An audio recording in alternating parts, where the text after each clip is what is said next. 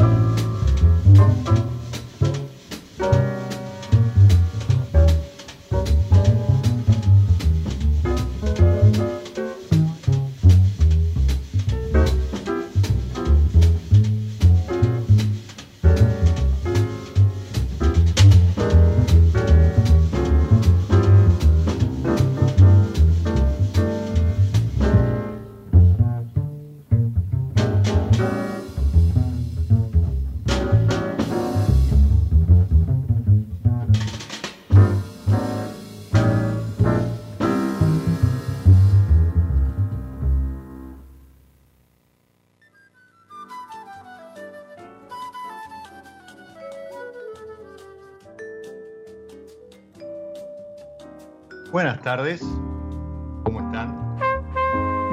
Una nueva pausa, nuevo espacio para los sentidos. Tuvimos ahí un, delay en el arranque de mitad técnico, pero solucionado gracias a, los dedos mágicos de, Geo, que está en la operación de Radio Monk y nos va a estar acompañando eh, en este episodio. Lo que escuchábamos era Mary Lou Williams eh, del álbum Black Christ of the Andes un álbum de 1960 y algo, que en el 2004 se reedita e incluye cuatro temas, entre ellos este 45 Degree Angle o ángulo de 45 grados y todo esto es para hablar justamente de ese extremo que hoy marca el límite de la vitivinicultura en Argentina, los 45 grados de latitud sur y para eso está el enólogo de ese proyecto, de ese austral viñedo, de, ese viñedo más austral del mundo, al menos por el momento. Bienvenido a mi lado B, Juan Pablo Murgia. Hola Diego, ¿cómo andás? Ahí está, ahí está, ahí está. tuvimos un, arranque medio, medio rengo con el tema de, los audios, pero bueno, ya, ya vamos a salir, ya nos vamos a meter de lleno en la, conversación. ¿Cómo está eso? ¿Cómo va? Bien, bien, bien. Muchas gracias por invitarme, todo bien ahora. Por favor, bienvenido y, un placer tenerte para, estar hablando justamente de esto que comentaba, ¿no? Por ahora, el, y desde hace un par de años, el viñedo más austral del mundo, productivo, porque ha habido ahí algún, algo experimental en Chile, este, ese título lo ostentaba la, gente de Nueva Zelanda, y en octubre del año pasado se, plantó algo en Comodoro, eh, pero bueno, todavía está está en veremos y, faltarán algunos años. Pero mientras tanto, vos estás a cargo de hoy, debe ser frío, helado, viñedo en, ahí en Sarmiento, al costado, este, pegado a, a, los lagos que, invaden esa zona, puntualmente el lago Masters o Musters, no sé cómo se pronuncia. Sí, Musters. Este, Sí, Musters. Bueno, no, volviendo, este, está bueno el, comentario que hiciste. Eh, creo que eh, obviamente que es un, es un, eh, un adjetivo que, que, resalta mucho y que mm. llama mucho la atención, ¿no? El del viñedo más austral del mundo. Este, la verdad que nosotros lo comunicamos, a veces no es, no es un, un, key point para nosotros, este, más allá de que a veces lo mencionamos. Este, no, digamos, lo más importante de este proyecto es, todo lo que viene de la mm. mano de esta latitud, de esta australidad. Este, pero sí, obviamente que si, nos ponemos a ver, bueno, cuál es el proyecto más austral, al menos de estas dimensiones, porque siempre, digamos, eh, alguien, puede plantar un viñedo algunos este, metros o kilómetros más abajo y al final mm. eso no es lo que cuenta. Si, si lo comparás con New Zealand, eh, digamos, los viñedos más australes de Central Otago, ¿no? Desde la isla sur. Sí, exacto. Están más en el paralelo 44, eh, bastante más arriba. no bastante, pero bueno, están más arriba que, lo que hoy este, estamos desarrollando en Sarmiento, ¿no? En el de Sarmiento donde estamos. Pero este, lo que sí es seguro es que un proyecto, por lo menos digamos, de estas dimensiones, de 50 hectáreas, con, la bodega que tenemos, y, más que nada el proyecto de, de, llevar la botella de vino de Otronia o de 45 rugientes a tener una, este, una llegada eh, a, muchos países, mercados este, y poder encontrarse en, en, este, restaurantes o vinotecas en varios lugares del mundo, desde, no sé, desde Nueva York, Tokio, Londres, Buenos Aires, Mendoza. Este, creo, creo que eso es un poco la... Y, y, no por hablar de la, del tamaño, ni la fuerza, ni la magnitud, sino, sino este, entender que es un proyecto que está en un lugar extremo, extremo, pero que va a poder conseguirse, este, más allá del precio también, pero va a poder este, ser, eh, digamos, se puede conseguir, ¿no? Ese, ese es, este, no, exacto, por eso decía, es, pero es productivo, eh, eh, tiene su, su, tamaño más que interesante, estamos hablando justamente, vos lo decías, 50 hectáreas, incluso... no sé, por, por, por, poner Mendoza como referencia nacional de, de la viticultura, donde este, vos también eh, estás a cargo de, la enología de, Argento, eh, hay muchas bodegas, en Mendoza incluso, que no llegan a 50 hectáreas. Entonces, eh, esto que, aclarás es importante, porque también pasó en su momento con Colomé, que era ¿no? el, más alto y demás, y, después empiezan a aparecer en otros lugares del mundo como esto, ¿no? Para, para adjudicarse este, este adjetivo, este título que, que, pega muy bien, a lo mejor marketineramente, pero cuando empezás a explorar uno se encuentra con que hay un trabajo en serio detrás, es un, proyecto a escala. Y además, ¿hace cuánto que se viene trabajando ahí en Sarmiento? Pues no es algo que, no sé, se plantó. Yo, por ejemplo, le agradezco a, Carlito Maranielo y, a vos la gestión. Estoy con un, justamente, 45 Rugientes Blanco 2017. Grande Carlos. Sí, sí, sí. con su palabra. Sí, totalmente. Un abrazo grande, un, fenómeno. Ah, eh, la verdad que hacía mucho no lo veía, así que incluso sirvió para, para ponernos al día con, algunas cosas. Pero te decía, este es 2017, pero hacia atrás hubo muchísimo más trabajo, ¿sí? ¿Desde cuándo se viene trabajando ahí en Sarmiento? Como para también reforzar esta idea de que no es solamente el título de este, Otroña Patagonia Extrema o, el viñedo más austral, sino que es un proyecto que deja un poco de lado eso y es una apuesta, como decías, ¿no? a futuro. Sí, este proyecto sin duda, este, digamos, tiene mucho más tiempo de lo que parece, porque la primera añada comercial es la 2017 y es la primera añada en realidad de vino, más allá de que tuvimos algunas elaboraciones, pero el proyecto arrancó la idea de plantar esto en el año 2008, o sea, hace, hace mucho, ¿no? Este, varios años. Este, año 2009 se hizo una exploración general de, digamos, de la propiedad y, este, con la misma metodología que hacemos en Bodega Argento, que lo mencionaste recién, este, que tiene que ver con, con una primer pasada de, de entendimiento de qué tipo de textura potencial de suelo tenemos, que eso es una técnica este, bastante conocida que tiene que ver con conductividad eléctrica y uno de alguna forma empieza a ver el tipo de suelo que tiene y después una exploración física concreta de, digamos, de, calicatas, de, hoyos en, el suelo, este, de dos metros de profundidad por dos metros de, este, bueno, no, no, son circulares, no es diámetro, pero de dos por dos, por dos, y exploración concreta de, para entender la textura y el tipo de suelo que tenemos, y en función de eso, bueno, decir, clasificarlo, porque obviamente este, esto siempre fue pensado como un proyecto de vinos de alta gama, de vinos este, de lugar, digamos, de, super premium, ultra premium o icono incluso. Este, y ese trabajo se hizo hace por el año 2009 y se plantó, se empezó a plantar en el año 2010 las primeras 7 hectáreas. Y bueno, aparecimos, empezamos a hablar del vino recién en el 2018 con la salida de la añada 17. O sea que, digo, hemos tenido una gran paciencia y un, digamos, un trabajo un poco este, sí, digamos, sin comunicarlo, porque tampoco habíamos definido nombre ni, los conceptos que se fueron dando a medida que empezamos a elaborar. Este, y además las condiciones del lugar, que son tan extremas, eh, tiene, esto tiene que ver con temperatura y vientos, que hacen que una planta se demore el doble o el triple de lo que se demora en crecer en un lugar, en una zona más septentrional como Mendoza, por ejemplo, digamos, por condiciones climáticas. Es por eso que el proyecto lleva muchos años, pero recién ahora hemos empezado con, con, este, con los vinos, ¿no? Ahí mencionabas, eh, eh, entiendo que tuvieron también el asesoramiento de Antonini, ¿verdad? En, lo que en lo que es este en cuanto a parte enológica y, plantación. Sí, a ver, Alberto, más que asesoramiento, a ver, Alberto Antonini, hago un pequeño paréntesis, él es un consultor internacional que no conoce, ¿no? Este, probablemente uno de los enólogos más famosos del mundo.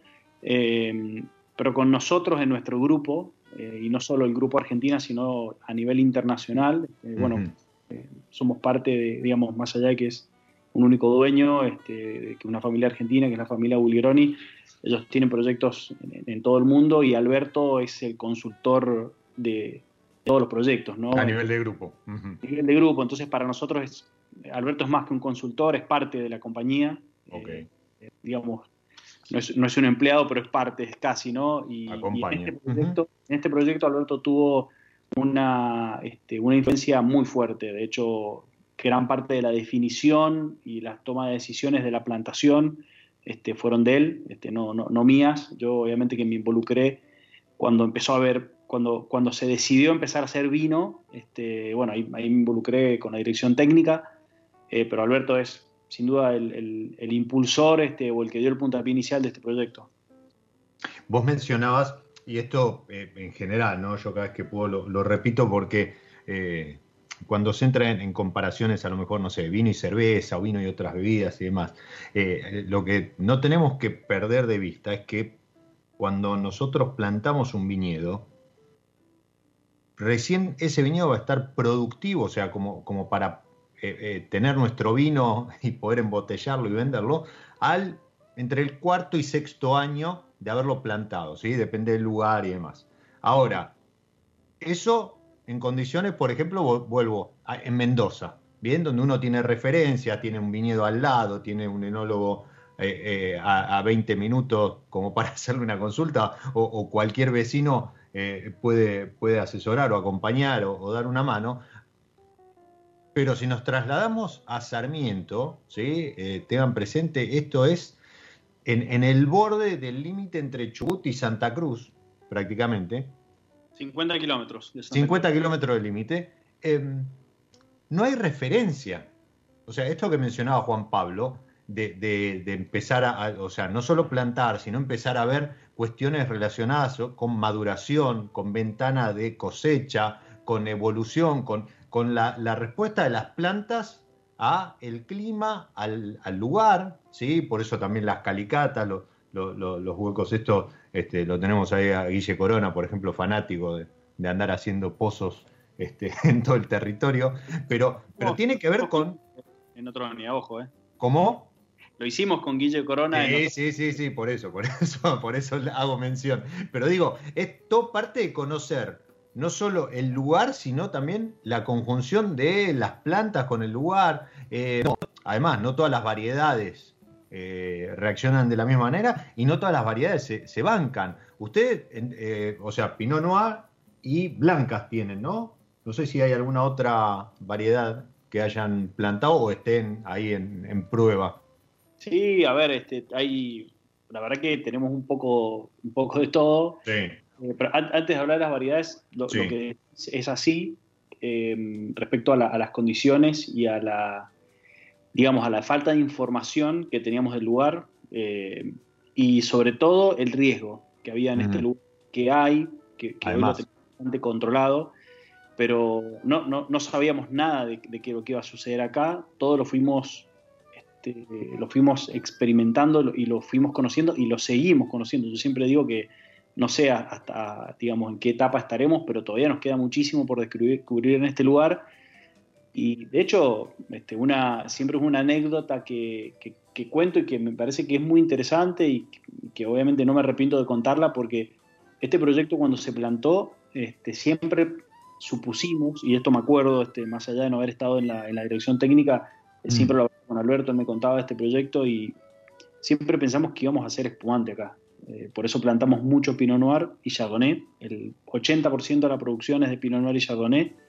Eh, y, con muchos clones pensados, este, digamos que de referencia de la champaña, porque bueno, por, las temperaturas promedio, este debe ser uno de los viñedos más fríos de la Argentina, y siempre damos un poco en el nivel de madurez que podíamos lograr. Eh, mm si podíamos firmar una base de 10 grados de alcohol en su momento, creo que firmábamos, ¿no? y sucedió todo lo contrario. Por supuesto que hacemos espumante y es maravilloso y un espumante que, realmente, bueno, es, fantástico, pero terminamos haciendo un proyecto que estaba pensado ser, no sé, 90% espumantes, hoy es 10% espumante y 90% vino, porque la uva no solo madura, madura muy bien y podemos hacer Chardonnay de 13, 13.50, Merlot de 14 y Pinot Noir de, entre 2 y 13, digamos. Y eso, bueno, son, son condiciones que experimentamos y que vimos y que tienen que ver, este, obviamente el ciclo es muy corto y todo te dice que la uva no, le va a costar madurar, pero a esta latitud, la radiación solar este, y la duración de los días, sobre todo en verano y en primavera, es extremadamente larga. Eh, de hecho, en, primavera, en verano, el atardecer es casi a las 11. Entonces, eso te genera una compensación en la madurez y, bueno, por eso estamos haciendo vino. Doy ese ejemplo de, por ejemplo, de, cosas que no habíamos previsto y que se han dado y que son fantásticas. Siempre, digamos, para el lado de lo positivo, creo que es una de las cosas más interesantes de este lugar, que eh, siempre lo digo, casi todo sale bien, ¿no? Este, los vinos terminan saliendo de una calidad, eh, la, verdad, fenomenal. No sé si tenés referencia de hoy o de estos días, ¿no? Que, hay una, ola polar este, abrazando Mendoza, este, incluso Buenos Aires, bueno, gran parte del país. No sé qué, eh, si tenés referencia a cuánto está haciendo hoy ahí en la bodega. Exactas. Eh, ayer tuvimos en Altamira, en, Valle de Uco, acá en Mendoza, 7 bajo cero. En Sarmiento 14 bajo cero. El doble, exactamente. Sí, sí está frío. Bueno, supongo que además debe estar nevado también y, demás. No siempre, sí hay nevadas, este, se da una situación que se da, eh, pero no siempre con las temperaturas tan bajas, a veces no, no, no necesariamente hay nieve, lo que sí, bueno, se congela todo. Bueno, eh, ok, tanto, tanto nieve como, como, como, el, como congelarse son, son beneficiosas, entiendo, para, las plantas. Lo, que hay que estar ahí atento siempre es a la, helada. Sí, eh, yo siempre, siempre he tenido la duda, eh, digo, siempre tuve el miedo de que en invierno podríamos llegar a tener mortalidad de plantas. La, la, mm. este, más allá de que ahora está en dormición, ¿no? Agostada y su energía y, y, vida está en las raíces, bajo tierra, donde está salvo, pero tiene un límite la, la vid tiene un límite que está cercano entre los, entre los 15 y los 20 grados bajo cero. Eh, y yo siempre dije acá, bueno, algún invierno fuerte podemos llegar a tener, pero la verdad que no tenemos mortalidad de plantas. Eh, y eso es, muy positivo. Este, tal vez el, sí, sí. De nuevo, 14 bajo cero está dentro de, los parámetros teóricos de, la vid que lo puede soportar. y gracias a Dios no hemos tenido hasta ahora eh, registros ni hemos evidenciado mortalidad de planta porque la verdad que en primavera brota todo perfecto. Eh, pero el gran problema es en primavera. Eh, una vez que brota, a diferencia de, de nuevo, una zona septentrional como Mendoza, San Juan, obviamente que acá en Mendoza hay riesgo de helada y tenemos todos los años nuestros problemas y demás, pero bueno, una vez que pasás noviembre, digamos, las heladas son octubre, noviembre, bueno, es con un 1, 2 bajo cero, 3, 5, no sé, en San Carlos, en el Valle de Uco, por ahí son más duras, o en algunas zonas en, el este mendocino. Pero bueno, eh, digamos, de vez en cuando tenemos algún episodio y pasa, y bueno, y tenemos bastante problemas este, de helada, pero en Sarmiento no es un potencial problema, es real, digamos, y es, este, no hay duda de que va a helar incluso en diciembre y en enero, que son eh, meses, digo, de nuevo, acá en Mendoza creo que no hay registros de helada, ¿no? En, diciembre, enero, creo que hay uno en el Valle de Uco muy raro, pero, pero normalmente, bueno, allá en Sarmiento es seguro que va a helar durante todo el ciclo vegetativo y con heladas de 5 o 6 grados bajo cero, 7 grados. En octubre del, del, año pasado, el último ciclo, tuvimos un 7 bajo cero en octubre, en, comenzando la brotación. Entonces, bueno, obviamente que eso también no es son condiciones muy extremas y que, le, y que marcan un gran, gran carácter del lugar. Por supuesto que hay todo un sistema de defensa, ¿no? Si no, no podríamos estar hablando de vinos. Eso te iba a preguntar, ¿qué, cómo, qué, están utilizando como para contrarrestar? Eh, aspersión de agua, que es el método más efectivo. Este, no es muy común, aunque es un método bastante, digamos, tradicional y, no, es, no, es, nuevo, es bastante viejo. Em, no es muy común porque obviamente requiere este, de, un sistema bastante grande y complejo y bueno, tenemos que tener agua, cosa que por suerte nosotros tenemos disponible, eh, obviamente que está súper bien administrada y, reservada para eso, eh, pero bueno, se puede hacer porque hay agua, ¿no? Este, claramente. Y básicamente el sistema es muy simple, es congelamiento y protección a través, a través del sistema del principio, de, concepto del iglú, ¿no? Este, mantener una, una, capa de hielo, en el interior la temperatura es la del hielo, ¿no? Una capa con cierto grosor, por supuesto. Cuando, si la capa es muy fina puede ser peligroso, pero con un cierto grosor eh, la temperatura de congelación del agua es 0 grados, o sea que el, el, contacto entre el material vegetal y el hielo es 0 grados, a la cual no hay daño, no hay daño en las células vegetales. Y el exterior, por fuera de la capa de hielo, que es la temperatura ambiente, puede ser menor, a la cual sí habría daño. Entonces, este efecto iglú mantiene este, a, la planta viva y bueno, cuando sale el sol, afortunadamente acá, digamos, puedes tener una helada muy extrema de noche o, por la mañana, pero durante el día normalmente hace calor, porque es un desierto, tiene esos picos ¿no? Este, extremos. Vos pensás que en, noviembre, durante el día, siempre va a ser calor, pero puedes tener una mañana helada. ¿Y qué es calor, qué es calor en, en, Sarmiento? 30 grados, 35.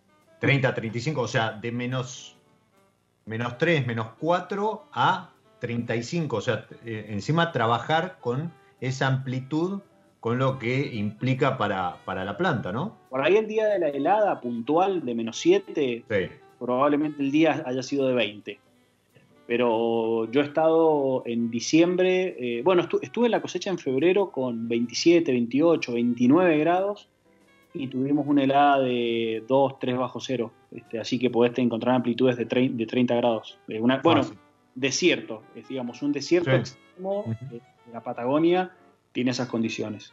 Y bueno, acá estamos haciendo viticultura, entonces, bueno, los efectos en, en el perfil sensorial, yendo más a de las uvas esto se percibe claramente, ¿no? Que tiene que ver con...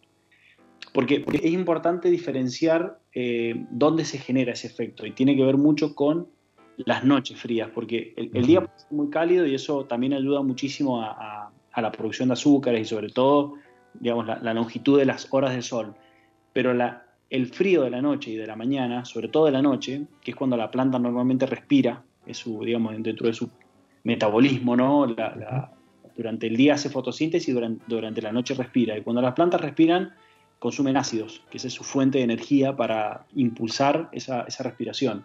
Y ahí se consumen ácidos. Mientras más caliente es la noche, más respiración y más ácido se consume. Mientras más frías son las noches, menos ácido. Entonces, ¿cuál es el efecto en este lugar? Que logramos cosechar una uva, al final, cuando esté en su punto de cosecha, con una alta concentración de ácidos, natural, Y eso tiene un gran efecto beneficioso desde, desde lo sensorial en boca hasta pasando por lo aromático. ¿no? Los vinos son de una profundidad, este, de, una, de una complejidad y de una pureza este, fenomenal, más allá de que el lugar es, es puro de por sí, ¿no? porque es un lugar casi virgen. Eh, creo que ese es un gran efecto y eso se debe al frío. Yo creo que la temperatura, eh, digamos, eh, la caracterización de zona fría creo que es el factor más importante que más carácter le da a, los vinos de Otronia. Y por otro lado tenés 25, 30 grados durante el día que contra todo pronóstico favorece una buena maduración, con lo cual tenés un equilibrio de azúcar y acidez muy bueno, pero en niveles interesantes.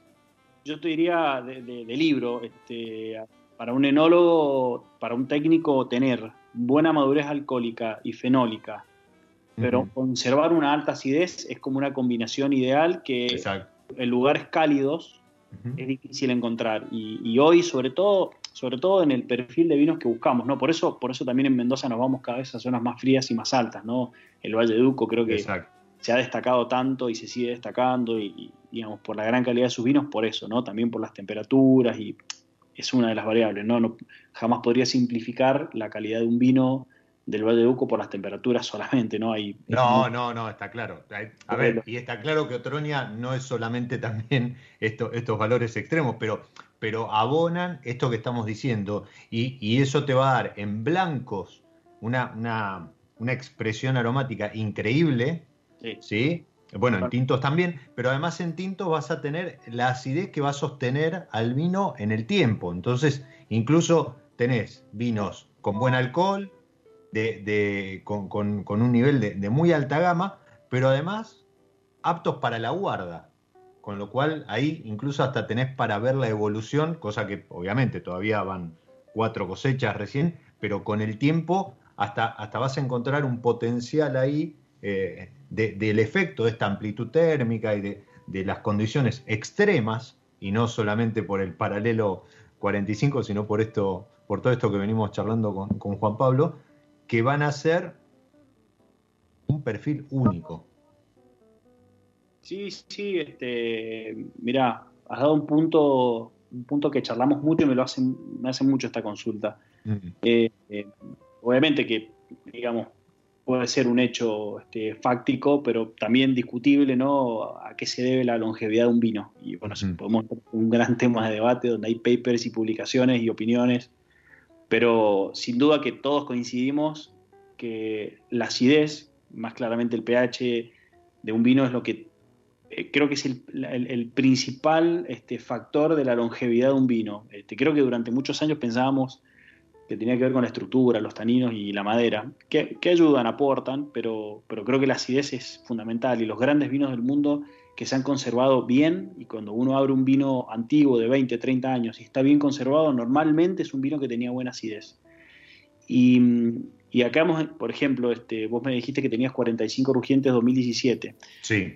El otro día haciendo una cata vertical del 17 al 2021 o a los componentes, eh, cuando los mezclamos a ciegas no, casi que no podíamos diferenciar cuál era el 17, del 18, del 19. Eh, y eso tiene que ver con esto, con la acidez, con la profundidad. Digamos, los vinos les, les cuesta evolucionar en el sentido de la, digamos, de, la evolución, lo, lo, cual es, digamos, de la crianza o de la, o de, digamos, de la oxidación o añejamiento, ¿no? Y lo cual para mí es un factor muy positivo, me gusta porque realmente mantiene la integridad del vino durante mucho tiempo. Y eso tiene que ver principalmente con la acidez y, otras cosas más. ¿no? Creo que la integridad y la, esencia de, los aromas y sabores de este lugar es tan intensa y tan íntegra que también se mantiene muy arriba durante mucho tiempo. Pero la acidez creo que es la, es el, la columna vertebral, el alma del vino, ¿no? totalmente. Yo, al menos, bueno, eh, muchos colegas coinciden con eso y y además lo empezás a, ver en, lo fáctico, ¿no? Cuando, cuando empezás a encontrarte con, vinos eh, que, evolucionan, pero cuando empezás a indagar te encontrás con que tienen un muy buen nivel de acidez, ¿no? Y como vos decías, ¿no? En los grandes vinos del mundo es algo, es una característica que se repite en, todos ellos. Así que, eh, contrario a lo que se pensaba en algún momento, ¿no? que cuanto más madera le, metías, era como que el vino iba a resistir más y, no, siempre es así. Y, a veces, no, y, muchas veces esos vinos son los que evolucionan más rápido. Exacto. Más rápido y aparecen este, aromas eh, que dejan de ser atractivos. Bueno, después hay eh, digamos, la preferencia es muy subjetiva y depende de cada persona, pero Totalmente. sin duda que hay una, este, una, una, tendencia y, una, y un factor común en que todos buscamos un poco esa, esa longevidad y esa que tiene que ver con esa frescura de los vinos y tiene que ver también con, un montón de cosas, también con las sobremaceraciones, sobre extracciones, sobre madurez. Todo eso tiende a generar vinos muy musculosos al comienzo, pero que son vinos que pierden esa esencia rápidamente, ¿no? Y, creo que por el contrario, cuando el vino tiene una gran integridad aromática, este, de, digamos, como matriz de vino, siempre soportada por una buena acidez natural, este, también eso es importante, digamos, como, como muchos de ustedes saben, la acidez de un vino se puede corregir, es una, práctica legal con los ácidos permitidos, pero bueno, nunca es lo mismo una acidez corregida, digamos, con ácido tartárico o ácido málico, que una acidez natural producida por la planta y que normalmente es más alta cuando esa planta este, pasó su ciclo, está plantada en un lugar más bien fresco, sobre todo de noches frías. Entonces, bueno, eso es un poco lo que nosotros vemos en este lugar y creo que también es lo que marca el carácter de los vinos. Pero, pero déjame decirte que hay otro factor tan complejo como la temperatura, este, incluso más peligroso, más mm. que, tuvimos que aprender a, dominar eh, y que genera también un gran impacto y un gran carácter, es el viento. Acá estamos... Mm en el corazón de la Patagonia Argentina, corazón sur, ¿no? Más bien al sur. Eh, y el viento es algo cotidiano y de gran impacto. acá estamos hablando que tenés a diario vientos normales de 40, 50, 60, 70 kilómetros por hora, hasta 100 o más en, digamos, los, en los días de, mucho viento. Y obviamente que también tuvimos que desarrollar todo un sistema de defensa eh, porque si no, no tendríamos plantas paradas, ¿no? Estarían eh, erosionadas, si hubieran, este, volado, ¿no? Eh, no solo por el viento, sino por también el arrastre de materiales de viento. Las arenas terminan siendo un arenado, ¿no? Este, una sí, sí, terminan golpeando y, dañando parte de la canopia y demás. La canopia, imagínate la floración, olvídate, te quedas sin flor, no tenés, no, no tenés este cuaje, ¿no? Entonces, obviamente, tenemos todo un sistema de defensa natural de, álamos este, que están plantados entre medio de todos los bloques. Y también hicimos una instalación de, redes de, defensa, de reducción de velocidad del viento. Una vez que lo pudimos controlar, pudimos hacer viticultura y, este, segura, pero obviamente que el efecto del viento sigue estando, no, no, tiene el daño, no, te daña, pero sí te genera un efecto de eso, ¿no? de, un poco de estrés en la planta, cierre estomático y sobre todo regulación de los rendimientos. Este, estamos hablando de un viñedo que no produce más de 5 o 6 toneladas por hectárea, lo cual es un rendimiento súper adaptado para, hacer vinos de alta gama, digamos, no lo hemos mencionado, pero los vinos de Otronia están posicionados en, la alta gama y sobre todo este, efectos directos en la valla, ¿no? el engrosamiento de, de las pieles se nota, ¿no? Realmente cuando probás las bayas y, la concentración y la intensidad de aromas y sabores de una planta que está adaptada a una supervivencia en un lugar extremo. Entonces, bueno, son, son factores que uno no está acostumbrado a, manejar y que realmente tienen un efecto eh, y un resultado sensorial, ¿no? Vinos de una, de una este, intensidad eh, especial. Y, el viento, esto que comentás respecto de la cubierta, o sea, de, no sé, te puede, no digo arrancar la, planta, porque sabemos que el sistema radicular de, una vida es bastante eh, importante, pero te, puede llegar a, retirar ahí este, cubierta.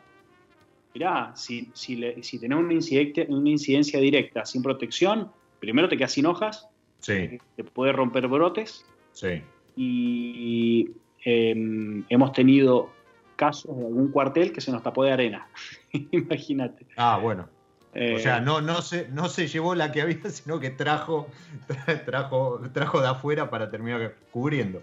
Sí, una de las chacras, la, número 22, tiene un cuartel de la esquina que se tapó la mitad. Digamos, un médano por viento tapó la mitad. Este, pero sí, puede tener eh, quiebre, de quiebre de brotes podés tener eh, obviamente rotura de hojas y sobre todo creo que lo más complejo es si llegás a floración, este, la voladura de, las flores, que eso digamos generaría un cuaje ineficiente y, no tenés fruta, digamos. Pero bueno, afortunadamente con todas las barreras de, árboles y, de telas, eh, bueno, estamos cosechando en Gebustraminer 10 toneladas por hectárea y en Pinot Noir promedio 7. Pues, realmente es muy, es muy efectiva la, este, el, viento y, no solo se traduce en algo positivo, como decía, de, regulador de rendimiento, de promedio de 5 toneladas, promedio, ¿no? Este lo Chardonnay por ahí les pega un poco más. Eh, y, el rendimiento y el engrosamiento de las pieles, ¿no? Sino también la sanidad del lugar, que eso es fundamental. Este lugar este, más allá de que nosotros lo interpretamos desde un primer momento así, ¿no? Un lugar muy puro, eh, donde tratamos de mantener esa, condición agroecológica natural.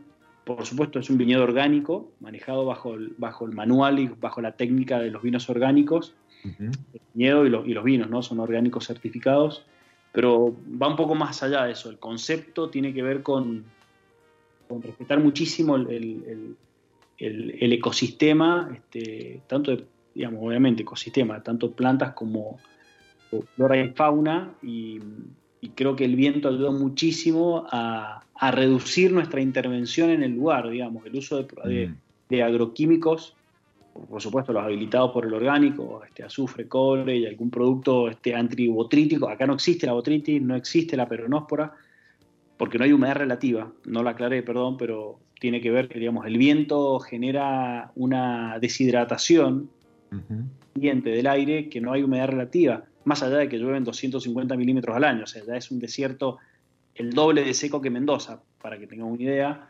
eh, y, pero por más que lloviera más y que, fuera, este, digamos, que tuviéramos una fuente de generación de humedad, el, viento es tan intenso que deshidrata el ambiente, entonces no hay humedad relativa y no hay enfermedades. Entonces el viñedo crece natural y, sin, digo, no, no tenemos, no, tenemos que recurrir al uso de productos químicos. Eh, y bueno, eso, eso creo que también es un, es un, gran efecto y da un gran carácter al lugar. yo estoy, me, llevo la, copa del, corte blancas este y, ese, ese petróleo, este, ese, ese aroma de Bustramine es impresionante como, como, como surge tiene 62,5, me acuerdo, ya técnica. No, y así fue, tiene 62,5% de Gebustraminer, o sea que está bien lo que, lo, que estás percibiendo porque la base de ese vino es Gebustraminer y, y creo que no es, no es menor lo que decís y creo que también eso es uno de los logros. Eh, haber logrado en Argentina un Gebustraminer, digamos, por este tipo, la familia de, ¿no? de, de, de, de estas malvasías o de estas variedades terpénicas, Lograr ese efecto, este, también eso es consecuencia del clima, ¿no? Todos sabemos ¿no? que los Gewürztraminer, los grandes Gewürztraminer del mundo vienen del Alsacia o del Mosela en Alemania, son muy fríos, este, y para lograr este tipo de, aromas necesitas que estas, digamos, que, estas vides crezcan en un lugar frío, y acá de alguna forma lo, estamos logrando ese perfil, y a mí bueno, me pone muy contento porque digamos, en otros lugares más, más cálidos no se puede, ¿no? Así como tenemos Malbec excepcionales en Mendoza, difícilmente podemos hacer un gran Gewürztraminer, ¿no? Los, los, amantes de las alsacianas, este, agradecidos, Juan Pablo. Eh, es, es, un poco, creo que una de las cosas interesantes de acá, más allá de que los productos estrellas son el Pinot Noir y el Chardonnay, bueno, pero también ahora tenemos un Riesling, por eso recién no te, no te contesté de las variedades, pero Gebustraminer hacemos bastante y es la base de, 45 rugientes en, combinación con Pinot Grillo y Chardonnay.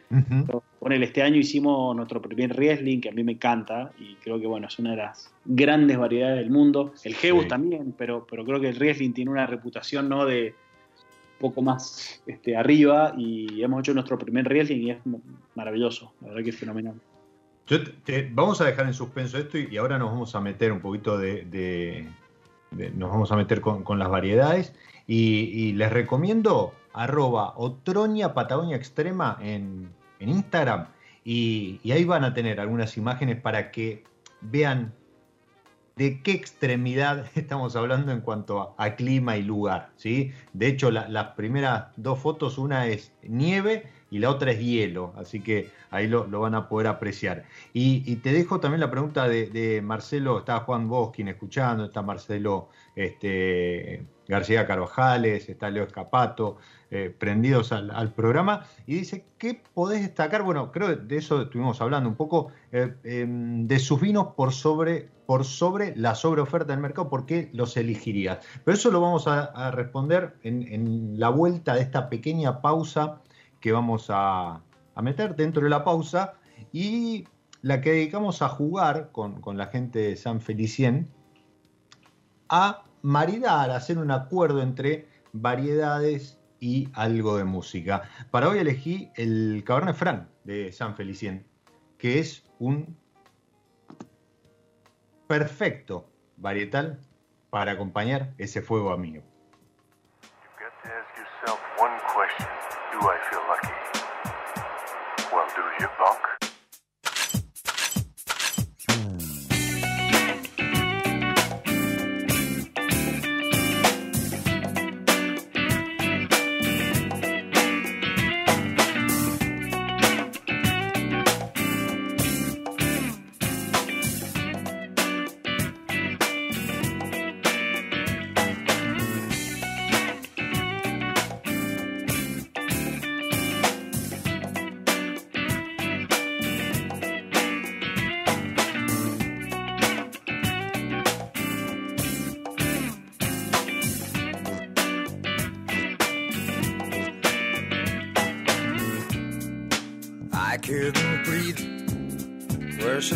come from seems from everywhere.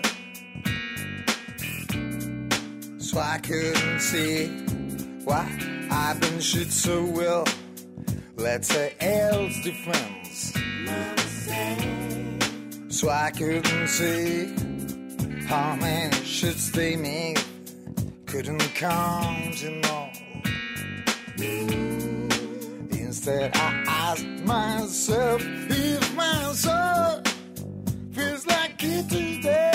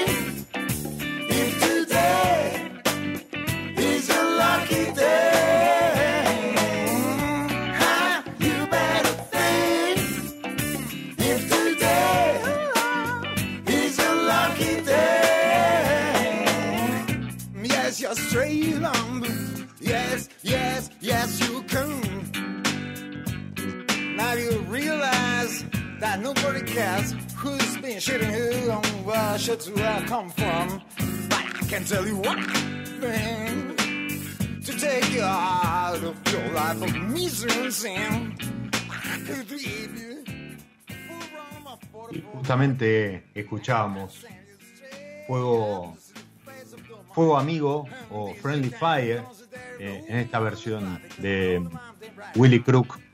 Y vaya, vaya modo de, homenaje a, Willy quien dejó este plano eh, el domingo pasado y, seguirá permaneciendo y viviendo en, en su música. Esto era Friendly Fire.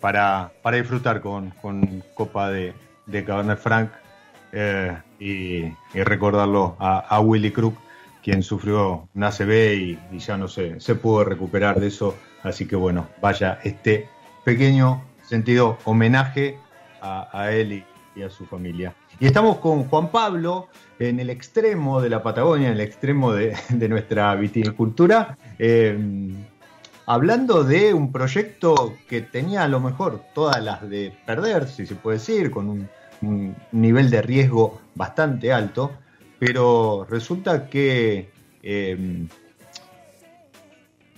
no todo salió como esperaba, sino que salió muchísimo mejor. Y, hoy estamos disfrutando de 45 rugientes, este corte blanca, está el 45 rugientes Pinot, eh, que están en el orden hoy de, qué precio esta, esta línea, Juan Pablo.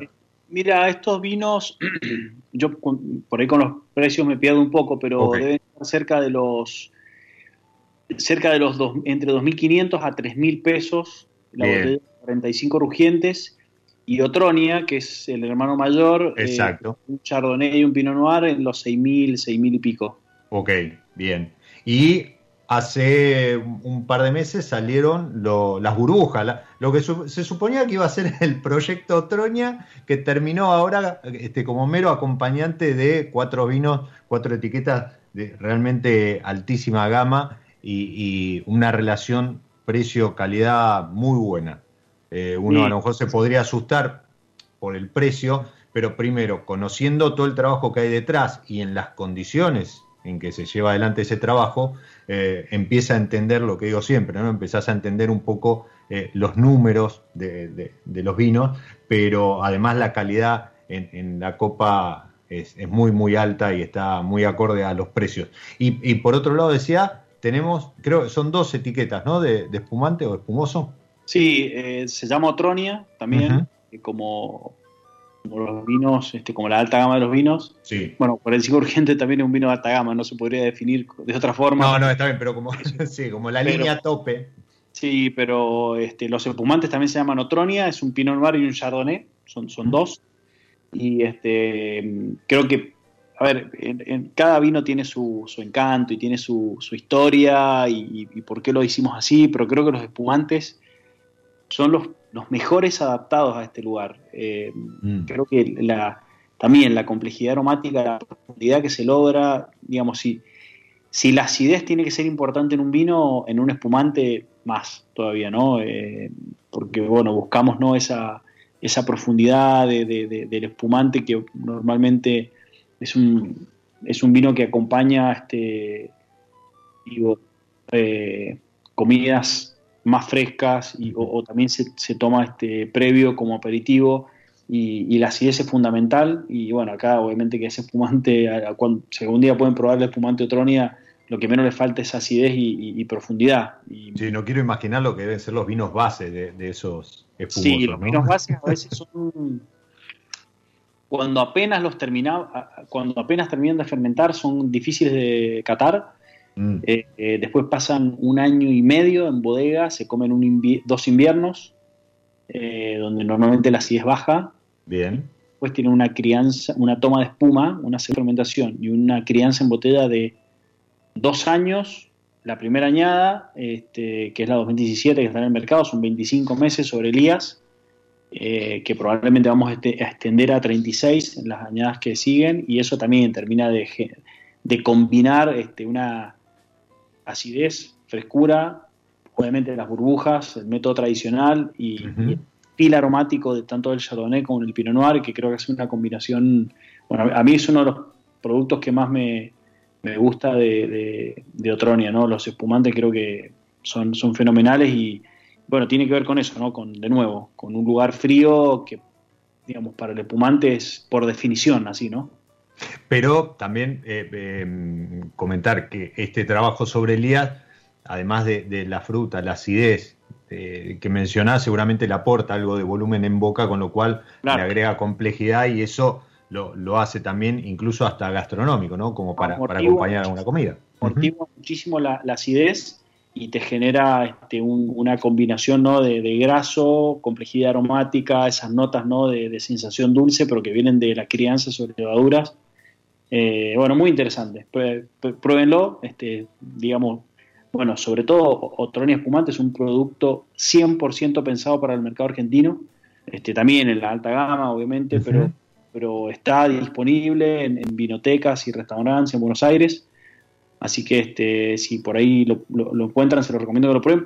Porque siempre me gusta decir que, digamos, obviamente que toda la alta gama del grupo Avinea, este, yo de hecho ahora estoy tomando un, un Malbec de Altamira de Argentina, eh, pero Otronia más aún tiene una, digamos, como definición de proyecto, son vinos de lugar. Y, lo que queremos mostrar con Otronia, más allá de que son vinos world class o de clase mundial, como siempre decimos, el, objetivo principal es mostrar vinos del lugar. Que, cuando vos pruebes Otronia, bueno, e, esto no, más allá de que no se parece a otro lugar, sabe a Otronia, sabe a Sarmiento, sabe al sur de Chubut, y los espumantes tienen eso, ese carácter. Y creo que es una muy linda experiencia sensorial, pero también una experiencia de, lugar, de vino de lugar. Así que bueno, por eso, bueno, se, nota que a mí me gusta mucho el proyecto y me, emociona mucho, pero bueno, vale la pena este, gastarse unos pesos y probar, probar los vinos de Otronia, son bastante interesantes.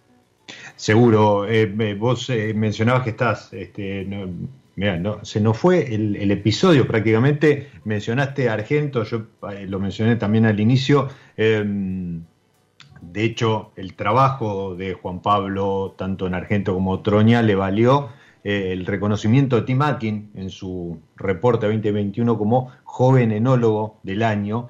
Y, mm, vale destacar eso, ¿no? que no es que está solo trabajando en Otroña, sino este, también en Argento, em, otro proyecto del grupo Vinea y un proyecto que se presenta como eh, sustentable y orgánico. Y, creo que también eso se traslada a Otroña. Em, eh, eh, es filosofía, entiendo, esto de, del grupo. Así es, Diego. Sí, Otronia no es ajeno. primero que es parte del grupo Avinea. Empieza con A, Avinea. Avinea, perdón. Sí, está bien, está bien. Y, obviamente que es parte de la, de la, de la visión de la compañía digamos, la sustentabilidad no es solo un concepto, es, es, una filosofía, digamos, lo tomamos como concepto. Tenemos un departamento con un responsable este, en dirección de, sustentabilidad que involucra, es un concepto súper amplio, ¿no? Involucra eh, el manejo orgánico, este, hoy estamos con Otronia este, llegando casi a las 400 hectáreas propias de viñedos orgánicos eh, pero bueno, es, mucho más que eso, ¿no? Este es fair trade, este, es manejo de recursos naturales, es una filosofía súper completa, de, digamos, no, no, es solo lo orgánico o es solo eh, ahorrar un poco de agua, ¿no? Tiene que ver con un montón, tiene que ver con, con eh, trabajo social de, de, nuestros empleados y los contratados, con la cadena de suministros, con la cadena de distribución. Es un, es un gran trabajo y obviamente que es, parte de nuestra, de nuestra visión como compañía, más allá de todo lo que es el universo terroir, vinos, este, variedades, etcétera. Es que creo que es de la única manera, ¿no? A ver, yo siempre comparo lo, orgánico, lo biodinámico y, las certificaciones que acompañan estas, estas filosofías, esta política de hacer las cosas, eh, con lo que, no sé, en su momento fueron eh, las ISO, ¿sí? O, las certificaciones IRAM.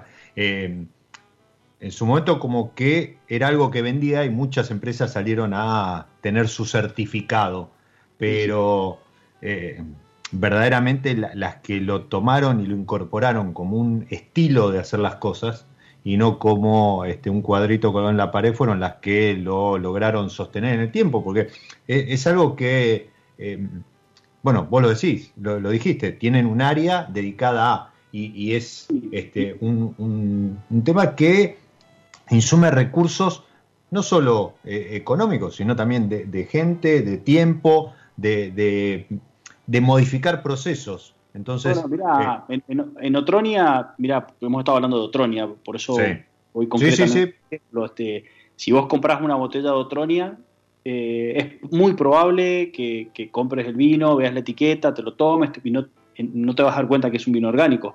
Hay una simple mención en el back label. Eso te iba a decir. Pero no, lo hacemos por eso, digamos, ni, por una, ni por algo comercial, sino porque lo hacemos porque estamos convencidos que para resaltar el carácter del lugar, el viñedo había que manejarlo así. Y, y, en el caso de sustentabilidad de Argento, este, obviamente que hay marcas un poco más entry donde el empuje del orgánico ahí sí tiene un efecto más comercial, pero jamás lo, haríamos por, eso. De hecho, digamos, tampoco digamos, desde el punto de vista del profit y de, cuánto facturamos vendiendo vino orgánico, probablemente ganemos más plata vendiendo vinos no orgánicos. No, pero tiene que ver con un concepto que tomamos desde el origen y que tiene que ver con, primero, un concepto básico, ¿no? Este, e, e, este mundo es el único que tenemos, es el único planeta, y si no lo cuidamos, este, lo vamos a terminar de, de quemar y de consumir. Entonces, si no lo cuidamos ahora, bueno, nosotros sí, probablemente lo vamos a terminar de disfrutar, pero nuestros nietos o los que vengan dentro de 100, 150, 200 años se van a quedar sin mundo. este, si no lo cambiamos hoy, eh, bueno, eh, es probable que, sea muy tarde si no empezamos con ese cambio ya. Y por otro lado, desde el punto de vista de nuestros viñedos, estamos convencidos de que este tipo de manejo orgánico, eco-friendly, respetando el lugar y el ecosistema y la flora y fauna del lugar, no solo es mejor para el lugar, sino que resalta los aromas y sabores y la calidad de nuestra fruta. Entonces digo, ¿por qué no hacerlo? No? Por supuesto que tiene una primera barrera este, económica, de trabajo, de esfuerzo, pero creo que vale la pena hacerlo y el consumidor creo que lo está entendiendo cada vez más. Eh, eso que acaba de decir eh, creo que también va por ahí, ¿no? O sea, de vuelta, no es que eh, el consumidor termina comprando un sticker sino que adhiere a, esta visión que mencionabas hace un rato. Juan Pablo, se nos fue el episodio. Em, yo me quedé con, ganas de seguir indagando algunas cosas más, pero sobre todo, aparte también de, hablar de Argento, eh, la próxima, hacemos otro. Totalmente, totalmente. Este, teléfono para Carlos Marianelo. Sí, sí, no, que te mande single viñer, single blog, artesano, yo te, tengo que te mande los vinos, tranquilo. No, gracias y, tranquilo, no, no, eh, era, era en son de broma. Eh, no quiero despedirme sin mandarle saludos, bueno, a Marcelo, a, Juan, a, Leo y a, bueno, los muy beodos que están también enganchados ahí a través de Boludo con Decanter, este, ese, ese ID que, tanta gracia nos da, pero que, también hacen mucho por la comunicación del vino. Juan Pablo, te agradezco el haber estado en mi lado B, espero que lo hayas disfrutado como estoy disfrutando yo este 45 Rugientes y de la charla. Muchas gracias a vos y a todos los que se suman. Eh, la comunicación del vino es tan importante como hacer los vinos, así que siempre lo valoramos muchísimo. Yo personalmente lo, personalmente lo valoro mucho, así que eh, de, este lado este, un, honor estar acá. Bueno, el honor entonces es compartido. Y justamente a los que están ahí del otro lado, como siempre les digo, soy Diego Migliaro, este es mi lado B y les deseo que disfruten. Chao.